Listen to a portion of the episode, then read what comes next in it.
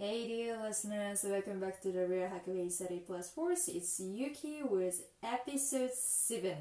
So this is like a bonus session of last episode. Deeper more about relationship. That what I learned. Let me share. Episode 7 is waiting for you. Let's go.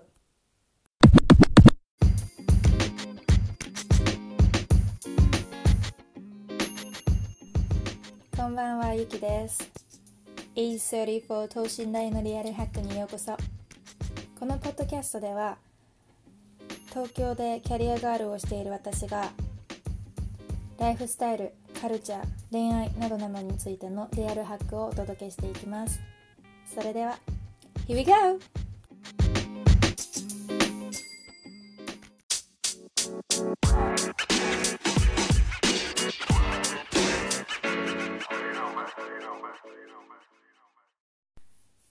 回のエピソード6では5ラブランゲージ愛を伝える5つの方法から愛情表現にはね人それぞれいろいろな方法がありますよというご紹介と恋愛をするならせっかくなら自分の心を開こうという話を皆さんとシェアしました。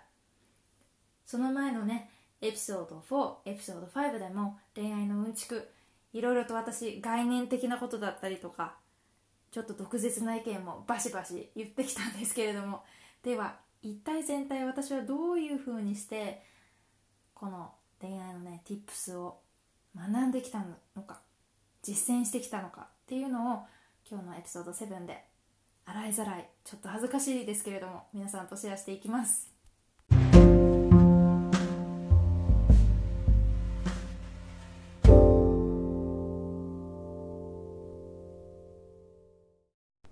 皆さんは恋と鉢合わせた時どんな気持ちがしますか？どんな表情をしていますか？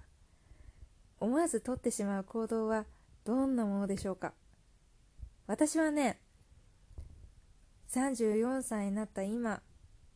世間体では女の子というふうには言われなくなった年だけれども恋愛してる時は本当に少女のように心躍る毎日を過ごしています。もちろん隙間時間でね。隙間時間で恋愛をした方がとても効率的ですよっていう話をしたんだけれどもこれはねあの効率的そうだな。自分にとってとてもいいよっていう意味なわけなんですけれどもなぜかっていうのはねこれ私10代の時に気づいてしまったんですよね。私は何でも全力疾走が大好きでもうね力を振り絞ってね100%いやいや200%いやいや2000%でしょぐらいにね何でもねはち切れるぐらい元気いっぱいにやるのが大好きなんですね。だから恋愛をした時もとにかく相手に対して一生懸命相手との関係性に貪欲にちょっとね言ってて怖いですけど 貪欲に飛び込んでいきたい。そんな気持ちがあったんですね。ただそれをしていると1日24時間だからいくらあっても時間が足りないってことに気づいてしまったんですね。でなおかつ自分がやりたいことも目いっぱいやりたいから時間がねはち切れるほどパンパンなわけですよ。それでいてねご飯食べたりとかお風呂入ったりとか勉強したりとかねそういう時間もみんなねあるわけでしょ？だからその中で限られた時間の中でね精度を上げる。そういう恋愛をしてみようかなって思い始めたのがこの隙間時間の恋愛のきっかけなんですね。私みたいにね一つのことにとことん集中しちゃう人は向いているかもしれません。私そんなに器用なタイプじゃなかったからこれね一つに集中しちゃうともう大変だなと思って。何でもかんでもメールとかね返さなきゃいけないし電話も出なきゃいけないしさ。え次のデートの予定とかさねデートの準備もあるじゃないですか。そんなことやっててね日が暮れちゃうじゃない。だからこれはいかんと思って隙間時間で要所要所楽しむようになったわけなんですねこれは自分の中でも結構リアルハックだったんじゃないかな。かくいう私もね、隙間時間で恋愛をなんて言いながら、大失恋をして、とっても大変だった時期がありました。どのくらい大変だったかっていうと、2年くらい、もう将来のね、話も出ていた彼と付き合っていた時に、いきなりね、ある日突然、別れが来ましてですねこれ本当に面白いんだけれどもテレビのドラマみたい。ある日突然来るんですよそういう日って。そしてね私のね日常生活がどんどんどんどんガラガラ変わり始めていったんですね。まあドラマとか見ていてさこの人とこの人ああ別れちゃうんだ。このねあの主人公の生活がね彼がいないものになっていくんだ。っていうね。あれをねもう自分にされたらねたまったもんじゃない。本当に仕事してる時とかあのー、自分がね好きなことに打ち込んでる時はもう全然考えないからもうねそれはね隙間時間で慣れてるからいいんだけれどもちょっと気が抜けた時電車の中でねちょっとうとうとっとしてはっと目を覚ました時に自分の顔が窓ガラスに映っているのを見てああ私は一人なんだなって思ったそういう時にね涙がダーッと流れてきて会社帰りなのに毎日毎日泣きながら帰宅するというまあなんともね私には以前の私には想像しがたい日を送っている時もあったのでした。この失恋っていうのは自分のことを成長させてくれる出来事でもあるしこのね大失恋をすればするほどこれ今失恋してる人聞いたら本当にごめんなさいね。でもね大失恋を経験した人っていうのは強さを持っているんですよね。優しさと強さを兼ね備えているから次に飛躍できるんですよ。言ってることわかるかな？これさ例えばさドラマとか見ててね主人公がね何にも困難とかもなくって普通に生活して普通に恋愛して普通に仕事もねうまくいっててはいこれで一丁上がりですみたいなそういうドラマとか物語とかって読んだことないんじゃないでしょうか。昨日ね話にあげた白雪姫のママ母だって苦労してたわけでねロミオとジュリエットだってね恋愛する時にねお互いの家計というね困難を乗り越えてまでも、えー、危険を冒して恋愛をするわけで。困難とか、まあ、ちょっとハードルが高いものっていうのはね自分を試していたりとか自分のことをね成長させてくれるものだったりするんですよね。で恋愛に関してはやはり相手に好かれるとか相手に愛されたいとか相手のこと愛したい相手のことを受け入れたいっていうね気持ちがあの生理的欲求と同じような立ち位置であるのでなかなか日常生活からね恋愛をスポッと抜かして考えることって難しいんですよね。だから感情がね、まとわりついちゃって、なかなかね、あの切り離すことができないとかって言うんですけれども、私はね、今までその無理に切り離すんではなくって、どうしたら自分が快適に暮らせるのか、このね、失恋を通して自分は一体どこへ向かうのかっていうのを考えてきました。私の大失恋っていうのはもう今日洗いざらい話してしまうんですけれども2016年のことでした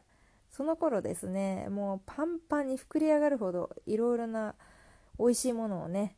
ありとあらゆるものを食べまくっていてで昼夜逆転生活のようなね生活を送っていたっていうこともあって本当にコロコロ太っていたんですよ。で失恋の痛手を負い自分の体はボロボロでおまけに太っている。でこんなに太ってたらね次恋愛なんかできないんじゃないか。とかね。もうこんなに太っててもう惨めですごく嫌だ。なんとかしてくれ神様みたいな。そんな気持ちでいたんですね。でだってさ電車の中でね泣いたりとかね。あとはまあちょっと日曜の夜とかにね悲しくなったりあこれは仕事 仕事に次の日行くから悲しくなるわけじゃないですよ。失恋でね悲しくなったりっていうのはまあその時はその時でやり過ごせばなんとかなるかもしれないけれども長期的にね自分の生活を改善していくっていうのはどういうもんなのかっていうのをね突きつけられたわけですよ。でそこでねやはり自分の心を開くっていうのが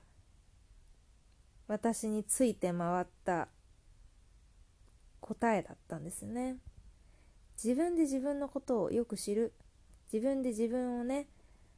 取説を作っていくように一緒に、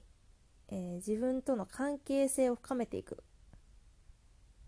えリレーションシップって2人から成り立つんじゃないの？って思ってるあなた。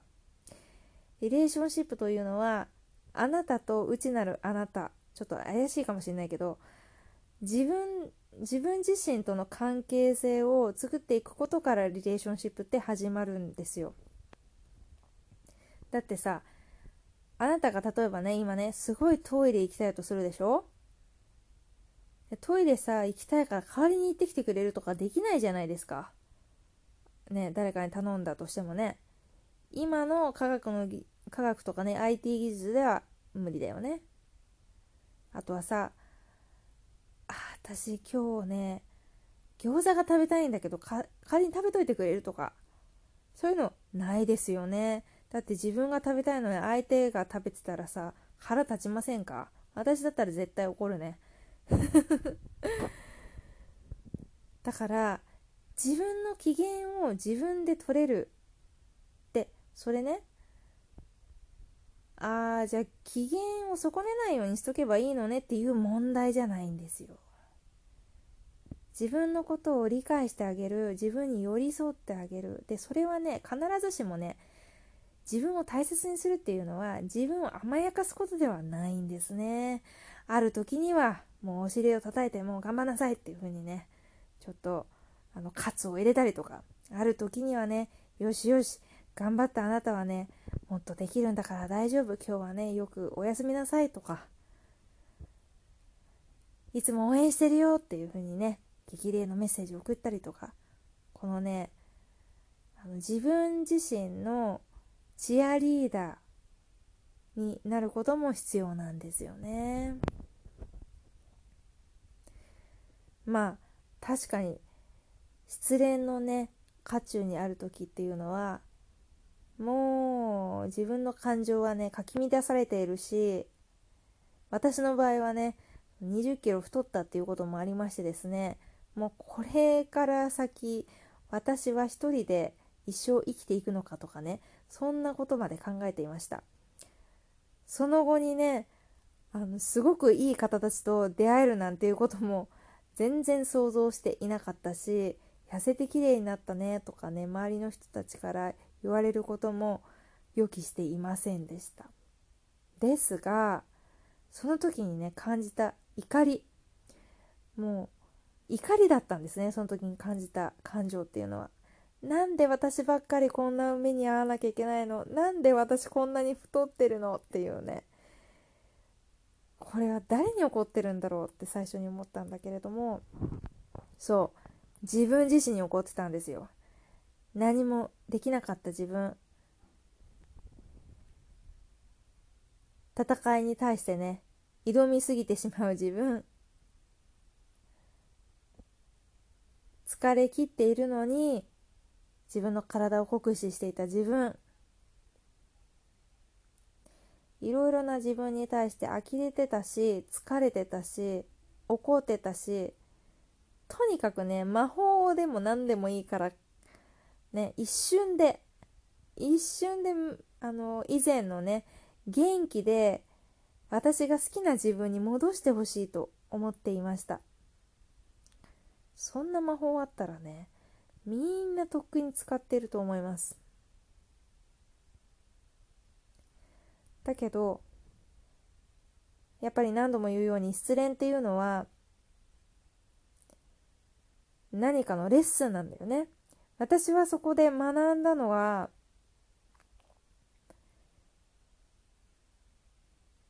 ちょっと言葉に詰まっちゃうけどやっぱり自分の心を開く。っていうこと。それからね自分にどれだけ正直になれるかっていうことも試されたなって今では思っています。オーセンティックに生きるっていうことをちょうどその時から学び始めたじゃないかなと記憶しているんですけれども。皆さん毎日フルに生きていますでしょうか？オーセンティックな自分ってどんな自分かっていうのを分かっていますでしょうか？こうやってねいろいろうんちくばっかり言ってね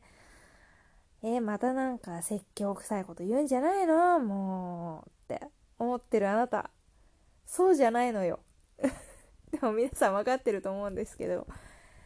私自身がね本当にね聞く耳を持たなかったんですねその時って。ああ知ってる知ってる分かってるから。うん。まあそういう時もあるんでしょ？分かった分かったっていうそういうね分かったつもりになってた部分もあったしあとは聞きたくないことっていうのはね極力避けていたんですね。オーセンティックって言ったってねそんなね正直になれることなんてそうそうないよとかね。正直になってどうするのとかね。そんな風にも考えていました。だからこそ私にとってその失恋の痛手っていうのは自分のね今までの生活様式ライフスタイルですねをあの一気に変えるいい機会にもなったし気持ちも心もそしてね体も健康になるっていう意味ではねいろいろなことをあの見か見直すっていうのかないいきっかけになりました。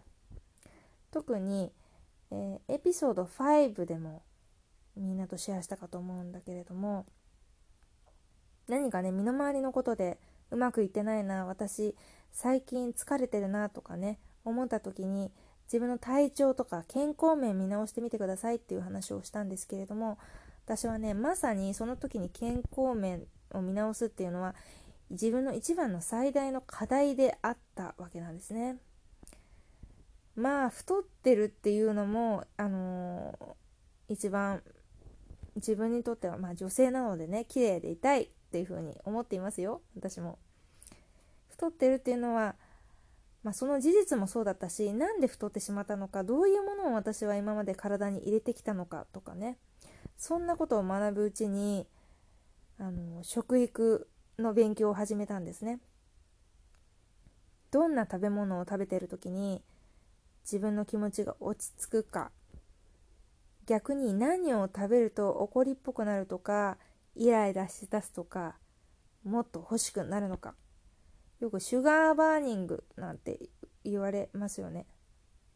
うん、お砂糖って魔力があるんですよね。ちょっとここでは多くは語らないけれども、その時に私はクリーンイーティングを身につけたりとか、添加物の本を読んだりとか、なるべくね、えー、おばあちゃんが知らないような、食材は買わないなんていうねエリカ・アンゲルさんの本を読んだりとかしだしたんですね。でもともとね私はね健康オタクだったんですけれどもその時にもうあの、牛乳を飲まないとか大豆を食べないとかそんなことをちまちまとね取り入れていったわけなんですよ。でそこでね何が起こったかっていうと自分の食生活見直すと、まあ、自分が整うのは当たり前のことですよね。そこからね自分が付き合う人も変わってきたんですよね。だからさジャンキーでさずっとあのジャンクフードとかで生きていける人とかいるじゃないですか。体が強いのかしらね。もしかしたら。うん。そういう人たちとは付き合わなくなっていったしあとは自分が好きなもの好きなことこれねあの食べ物とかにも限らずね相手に対してあのこのタイミングでスッと言おうとか決められるようになったんですね。でそれ以前でもね私は結構自己主張っていうのはしてきました。自分のことがね好きだからあの自分のこと応援したいって気持ちがね人一倍あるんですよ。だから自己主張をして私はこれが食べたい。私はこれが欲しい。私はこうしてもらえないと嫌なのっていうのはねもうわがままぶりっ子みたいな感じでどんどんどんどんねあの相手に伝えていたので大概のことは相手の男性があこうだねああだねあこの時はこういう風にしたらいいんだっけ？とかね気づいていろいろやってくれてたっていうところがあって 私もそれに対してね甘えてきたんですけれども、まあ、そうではなくてわがままねわがまま少女ではなくて相手の立ち位置も考えてあこの人は今こういう状況だからこの話はねちょっと後にしてみようとか一生言わないとかはないけれどもあの自分のね痛い情報とかまあね耳障りなこととかっていうのにも目を向けてでそれをね一気に解決するのは無理だからちょっとずつ噛み砕いてじゃあどうしたら相手と分かり合えるのかどうしたら相手はイエスと言ってくれるのかどうしたら相手ともっと仲良くなれるのかとかね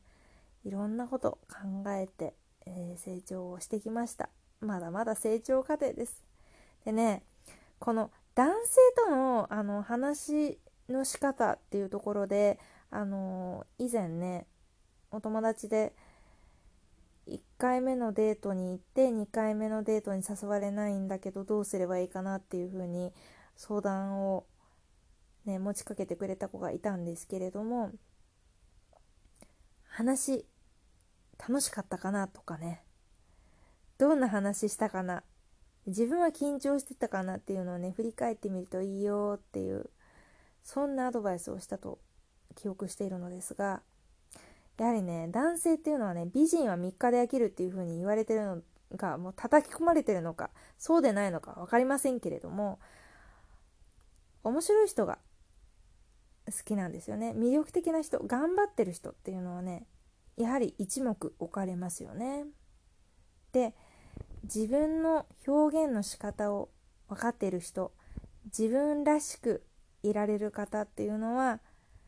相手にとってもこれね男性とかね女性以前の問題ですよね。同性にも異性にも好かれる人っていうのはやっぱり異性からも好かれるんですよね。だからねあの自分のこと知ること。自分がどういう時にねどういうものを欲しているのか。えどういう時にね最低限何があったら大丈夫なのかとかね。私の場合はねすっごい細かく決まってます。もうイライラしてどうしようもない時とか 今でもねたまにあるんだけれども。そういう時はねあのスルメを噛んで少し、えー、頭を冷やすとか。あとはたまにね月に1回このハーゲンダッツのクリスプチョコレートというねチョコレートのアイスクリームがあるんですけどあれがあると安心とかね特に何月とかねそういうね取説をね気づいた時にメモるんですよ。でメモるとねだんだんだんだん溜まってきてパターン化されてることに気づくんですね。でそうするとねあーなんて私って単純な人間なんだろうって 恥ずかしながら思うんですよ。これもうめちゃくちゃ恥ずかしいけれどもね。で、えー、寂しい時。ね。なんか人と話したい時とかってあるじゃないですか。そういう時ってじゃあなんでなのかなって考えてみる。そうすると私の場合はですね恥ずかしいことに何かを忘れている時なんですね。あこれやんなきゃいけないのにやってない。でそれをね置き去りにしてこの焦った気持ち寂しさ置き去りにされた気分っていうのをね誰かと話すことによって解消できないかとかね考えちゃう時があるんですよ。だからあの一回立ち返って「おおお私の取説はどうだっけ？こういう時はどうしたらいいんだっけ?」っていうのをねストックしておいています。これは恋愛に限らずあの普段のね日常生活にも使えることなんじゃないかなと思います。その他にね普段の日常生活で使える tips といえば付箋。私はねメモするの大好きなんですね。で自分の部屋には付箋がいっぱい貼ってあります。あのびっしり付箋だらけの部屋に住んでるわけじゃないですけど付箋で書いておいてその書いたことを、えー、終了したとかねもう覚えきった。これはねもう日常として受け入れられたと、ね、完了した時にその付箋を捨ててはいじゃあもう次次とね、え、取り組んでいくわけなんですけれどもこういうのやってる人多いんじゃないかな。あとはあの以前ご紹介したブージョーバレバブレッドジャーナルですね。ブレッドジャーナルいろいろな書き方があってその中の私が一番気に入ってるのはハビットジャーナルというもので、えー、1ヶ月とか1年のうちにね達成したいものを項目をいくつか変えて毎日これやったとかこれができなかったとかね。これはいつまでにやるとかっていうのをあの計画を立てて、えー、ペンで引いていくっていうそういうものがあるんだけれども、うん、そんなことをやっています。恋愛でもね応用が効くものってね結構あるんですよね。まあ恋愛のね痛手を負うっていうことは自分の生活スタイルを見直したりとか健康も見直したりとか自分の仕事の仕方とか自分のねあの自分との付き合い方っていうのが大きく変わりますよね。失恋の最中にいる時って本当にねあり地獄にいるような気持ちでねやめてくれって思うんだけれどもそこに一生いるわけではないのでまあそういうね嫌な時、まあ辛い時っていうのもあのそこまですごく悪いもんではないしもう下がるところまで下がったらね上がればいいからね深く気にせずあのちょっとね深呼吸して肩の力抜いて気楽になんて言ったら怒られちゃうかもしんないけれども感情のままにね少しだけ感情のままに生きるっていうのもいいですよ。泣いたり笑ったりさ怒ったりね感動したり私たち感情をね押し殺したらもうこれアウトですから。かといって、感情だな漏れでね、昔の私みたいにもうわがまま全開とかだったら 相手が引いちゃうかもしれないけれども感情の出し入れっていうのはね覚えておくといいかもしれないですね。相手の顔色を伺うんじゃなくて自分は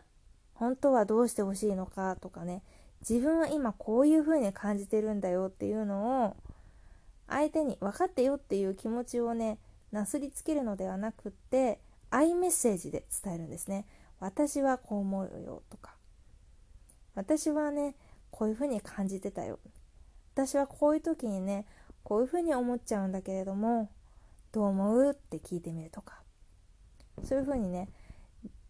あなたが思うこと私が思うことっていうのはねもうその人が思うことだから誰かがね変えようとしてもできないんですよね。だからあのそういうふうに言われた時にアイメッセージでね伝えられた時っていうのは人はね受け入れやすいというふうには言われています。これ人にもよるかもしれないけれどもあの騙されたと思ってやってみてくださいね。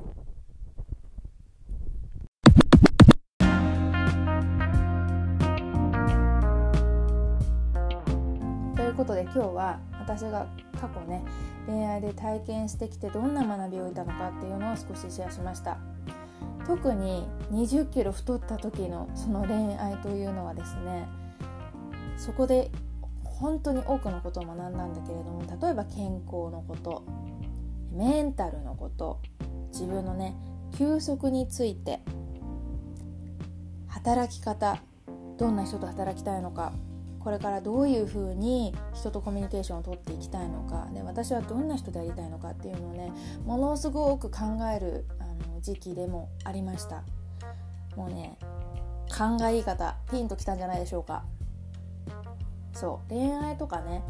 リレーションシップとかもう何でもそうなんだけれども誰かと関わることで自分に何かね影響を受けたりとか自分が影響したりとかさ相手に対して。テーマがあるんですよテーマが。必ず。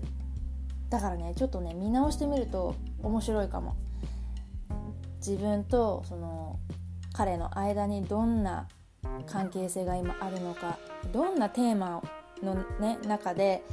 私たちは今進んでいるのか家族関係だったりさ恋人関係もそうだしあと友達もそうだし会社の人とかさあとは課外活動であったり課外活動っていうのかしら？ねあの今オンラインでギャザリングできるからさどこでも。この人との間にどんなことが今生み出されているのか私はどんな影響を相手に与えているんだろうっていうふうに考えてくると私が今突きつけられているテーマ怖くないよ？怖くないよ？怖くないけどあの突きつけられている直視しなければいけないテーマというのは何だろうって考えてみるともうね視界がクリアになります。でちょっとまたね耳の痛いことを言うんですけど同じこと何回も言ってる人同じこと何回も繰り返してる人はもうそれはねやめなさいよっていう風に言われているサインなんだよね。特に私がその20キロ太ってた時っていうのは健康面もうボロボロだったしあとは自分のねあのお休みの日休日の日はもうほとんど寝てるような状態で全然活動してなかったんですね。ただあのネットワーキングとかは大好きで自分がね今今もそうなんですけれども会社でコミュニケーションの仕事をしているということをとても誇りに思ってもうそれが大好きだったので会社終わってからはねすごい目いっぱい活動するんだけれどももう休みの日はぐったりみたいな。ね。だからバランスが全然保ててなかったんですよ。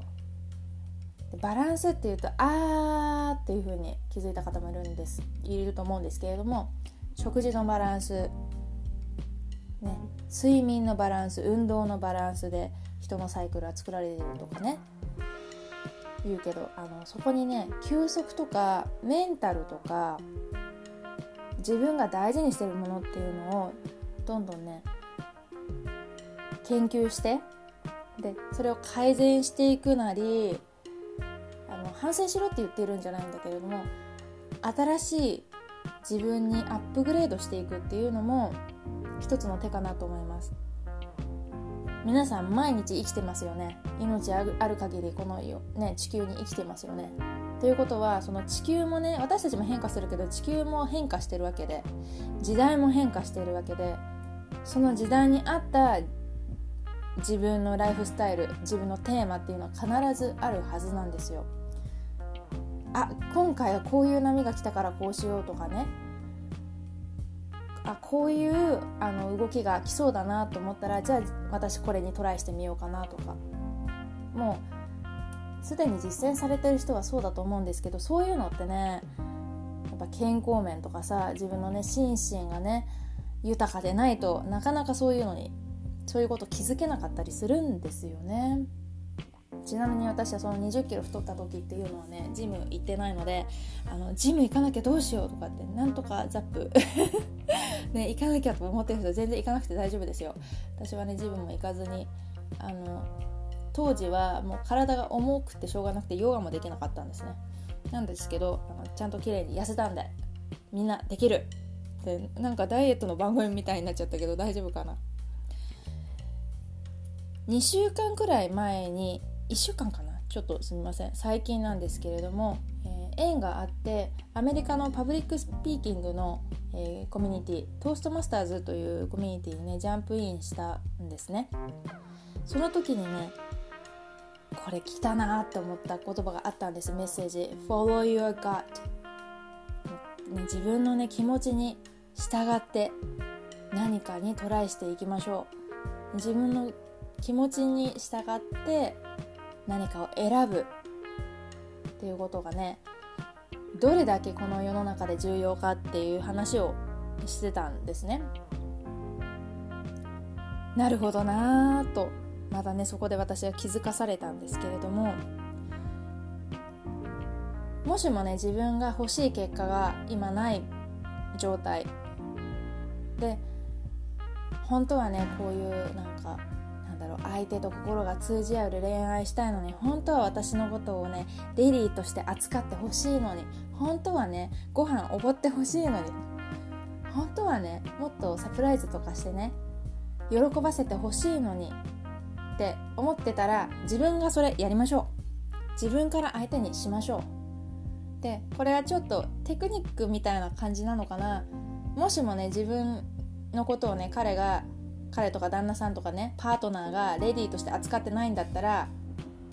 レディーになってください。おいそれかいって思うかもしれないけれども本当に。あなたが思うレディーっていうのはどういう人なのか。レディーってレディーの方じゃなくてあの女性っていう方のね L の方ですね。レディー。あの男性はね自分のあレディーだなって思った人を見たらもうそのように振る舞いますから。とっても素直な生き物ですよ。いや素直で可愛いなと思います男性って。だからあのまずはもう分かってよって言うんじゃなくて私はこうしてもらえると嬉しいんだよ。私はこういう結果が欲しいんだよっていうのを匂わせる。前面にバーって出しちゃったらさまたねほら開けっぺろげになんかやっちゃったらなんかなんかいろんなことねあの対策を作らないとこの人心開いてくれないんだなって思,、ね、思われちゃうかもしれないからね。そこはもうあのある程度信頼関係が出てきたら全然パーッとしちゃってもはいはいっていう風な、ね、コミュニケーション取れるかもしれないけどまずはねまずは自分のこと知る。で相手との間にどんなテーマがあるのかどんな影響を受けているのか自分の日常もそうだし相手に対してもどんな影響を受けてるのかっていうのを知る。であなたは本当にどうしたいのですか Follow your gut これをねあの毎日毎日聞いてみてください。今日さいろいろあの付箋を貼るだとかさあの隙間時間で恋愛をするだとかねチョコレートのアイスクリームを私は買ってるだとかねいろんなねあの小手先のことをねもうシェアしたんですけれどもあのまず一番大事なのは、リレーションシップにおいてどんなことを目指してるのか、ま、自分はどうありたいのかって自分に対してね自分の心を開いてあげるっていうのがねいいんじゃないでしょうか。皆さんどう思われましたか？ということでねこんなに長く話してまたね私長いんですよね。長くなっちゃうんですよ。ついつい熱が入っちゃうんだけれども。もしもあの私はこう思ったよ。いや私は意外とこれが tips だと思った。今抱えてるテーマってこれなんだって分かったらねあの DM ください。インスタグラムの DM で「アットマークゆきの部屋729」で私に DM ください。ぜひぜひ。またそこでねおしゃべりしましょう。それでは今日もいい一日をお過ごしください。See you!